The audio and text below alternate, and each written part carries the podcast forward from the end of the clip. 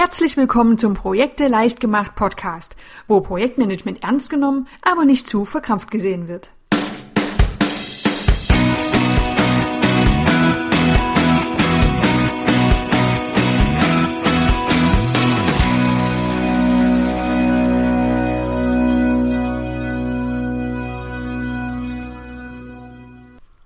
Hallo und herzlich willkommen zur nächsten Folge des Projekte leicht gemacht Podcasts. Beim Schreiben des Blogartikels und jetzt dem Aufnehmen des Podcasts ist mir aufgefallen, dass ich in der letzten Zeit doch sehr viele Projektmanagement-Methoden und Analyseformen beschrieben habe. Ich hoffe, das Ganze wird nicht langweilig, aber das Ganze hat durchaus seinen Sinn. Denn es gibt ja schließlich unheimlich viele Analyseformen und Methoden und es ist gut, auch möglichst viele zu kennen.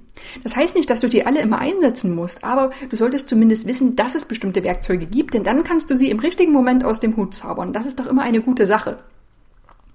Außerdem ist es meist sehr schön, wenn man schon von bestimmten Begriffen einfach mal was gehört hat, auch wenn man sie vielleicht noch nicht praktisch anwendet, denn wenn sie dann mal auf einen zukommen, dann weiß man zumindest schon mal etwas damit anzufangen.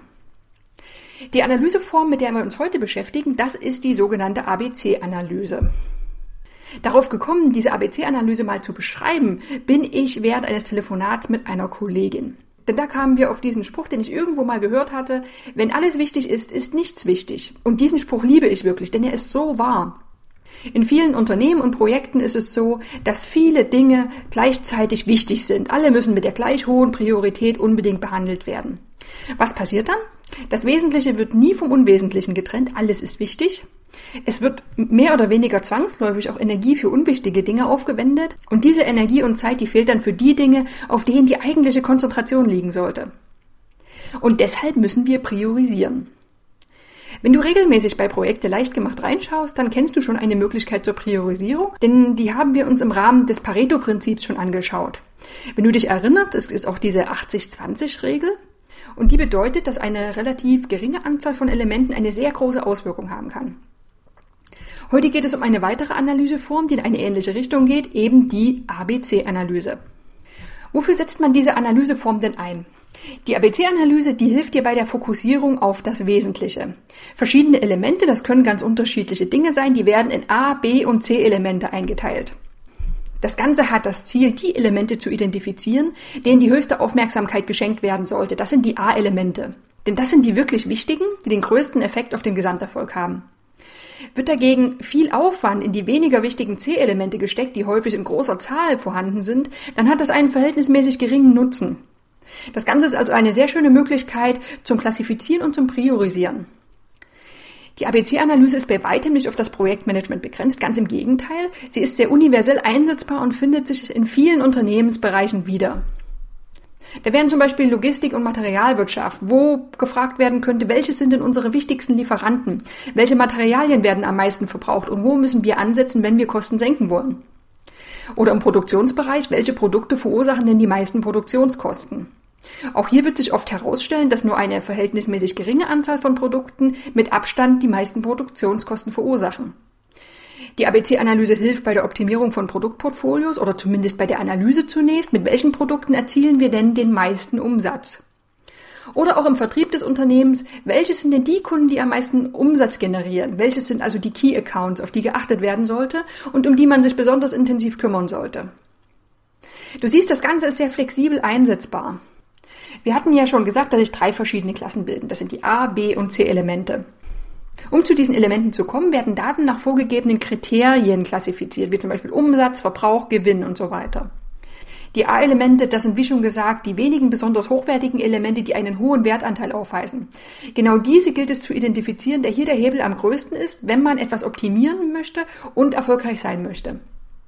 Die B-Elemente, die bilden das Mittelfeld, mit mittelmäßig hoher Zahl vertreten, mittelmäßig wertvoll. Je nach Situation ist es sinnvoll, diese durchaus genauer zu betrachten oder eben zunächst zu vernachlässigen. Und die C-Elemente, das sind die vielen Elemente, die in großer Zahl auftreten, aber nur einen recht geringen Einfluss auf das Gesamtbild haben. Eine Fokussierung auf diese Elemente hat nur recht geringe Auswirkungen und frisst allerdings jede Menge Zeit.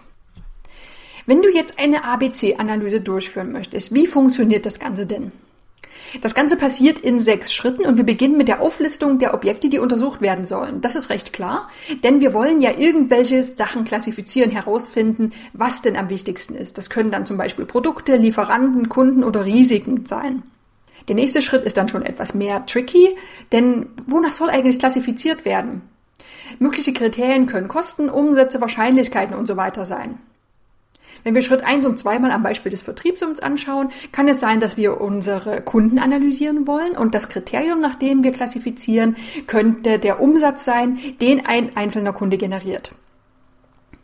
Im dritten Punkt werden die Objekte, in unserem Beispiel die Kunden, bewertet. Oft ergibt sich diese Bewertung aus der Auswertung von statistischen Daten, zum Beispiel eben die Umsätze, die in der Vergangenheit entstanden sind.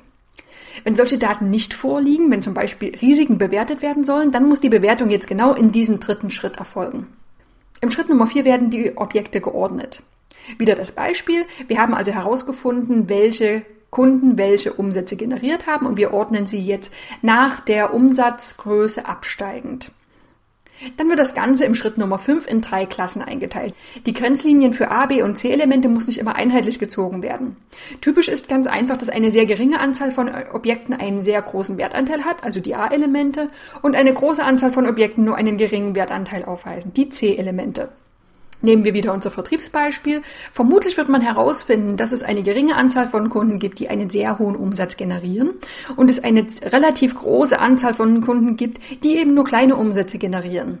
Auf welche Kunden sollte also besonders intensiv geachtet werden? Auf die geringe Anzahl der A-Kunden, die wirklich wertvollen.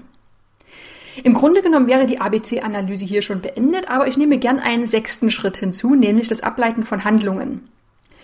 Es ist ja schön und gut zu wissen, welche Elemente jetzt wirklich wichtig sind. Das allein reicht uns aber noch nicht. Denn es sollten schon Handlungen abgeleitet werden, damit die Analyse nicht einfach nur in einem Aktenordner verstaubt. Wenn also, wie im Beispiel im Vertrieb, die wichtigsten Kunden identifiziert wurden, dann sollte jetzt auch festgelegt werden, was denn jetzt damit geschehen soll. Ich fasse den Ablauf nochmal zusammen, die sechs Schritte. Schritt Nummer eins, die Objekte, die untersucht werden sollen, werden aufgelistet. Im zweiten Schritt werden die Kriterien festgelegt, nach denen klassifiziert werden soll. Im dritten Schritt werden die Objekte bewertet. Schritt Nummer vier, es erfolgt eine Ordnung der Reihenfolge nach. Dann werden die drei Klassen festgelegt und im sechsten Schritt werden Handlungen abgeleitet. Klingt jetzt vielleicht umfangreich, ist es aber eigentlich gar nicht, weil viele Daten meist schon vorliegen und das Ganze dann relativ schnell auch erledigt werden kann. Jetzt habe ich immer von so einem Vertriebsbeispiel gesprochen, aber eigentlich sind wir ja hier bei Projekte leicht gemacht im Projektmanagement. Und hier gibt es schon eine Besonderheit, da die ABC-Analyse oft auf relativ weichen Faktoren basiert. In anderen Unternehmensbereichen, da haben wir oft statistische Daten vorliegen, eben zum Beispiel die Umsätze, die wir im Beispiel hatten. Aber im Projektmanagement kommen dann im Rahmen der Projektplanung häufig Schätzwerte zum Einsatz. Schauen wir uns mal an, wo ein Einsatz der ABC-Analyse in Projekten sinnvoll ist. Falls dich dieses Thema interessiert, dann solltest du dann auch nochmal im Blog vorbeischauen. Denn für die drei Beispiele, die ich jetzt zeige, habe ich auch unterschiedliche Darstellungsformen gewählt, weil die ABC-Analyse nicht nur auf eine Art und Weise grafisch dargestellt werden kann. Das erste Beispiel, was ich erklären möchte, ist die Klassifizierung von Risiken. Falls du dich erinnerst, für die Bewertung von Risiken kommen verschiedene Werte zum Einsatz. Es ist zum einen die Eintrittswahrscheinlichkeit eines Risikos in Prozent, also wie wahrscheinlich ist es, dass ein Risiko tatsächlich eintritt. Als zweiter Wert die Tragweite oder der Schaden bei Eintritt des Risikos in Euro. Also wie viel kostet es uns denn, wenn das Risiko dann eintritt? Und der dritte Wert ist der Risikowert, der das Produkt von diesen ersten beiden Werten ist. Was man jetzt machen kann, man kann einfach die Risiken ordnen, absteigend nach eben diesem Risikowert, um zu sehen, welches die wirklich wichtigen sind. Oder man kann auch die ersten beiden Werte als Achsen für ein Portfolio, für ein Risikoportfolio nutzen und die Risiken in dieses Portfolio eintragen. Wenn man dann Klassen festlegt, dann ergeben sich häufig die A-Risiken aus den Risiken mit einer sehr hohen Eintrittswahrscheinlichkeit, die dann auch noch einen hohen Schaden verursachen. Denen sollte natürlich die größte Aufmerksamkeit geschenkt werden, denn die sind in der Regel tatsächlich bedrohlich für das Gesamtprojekt.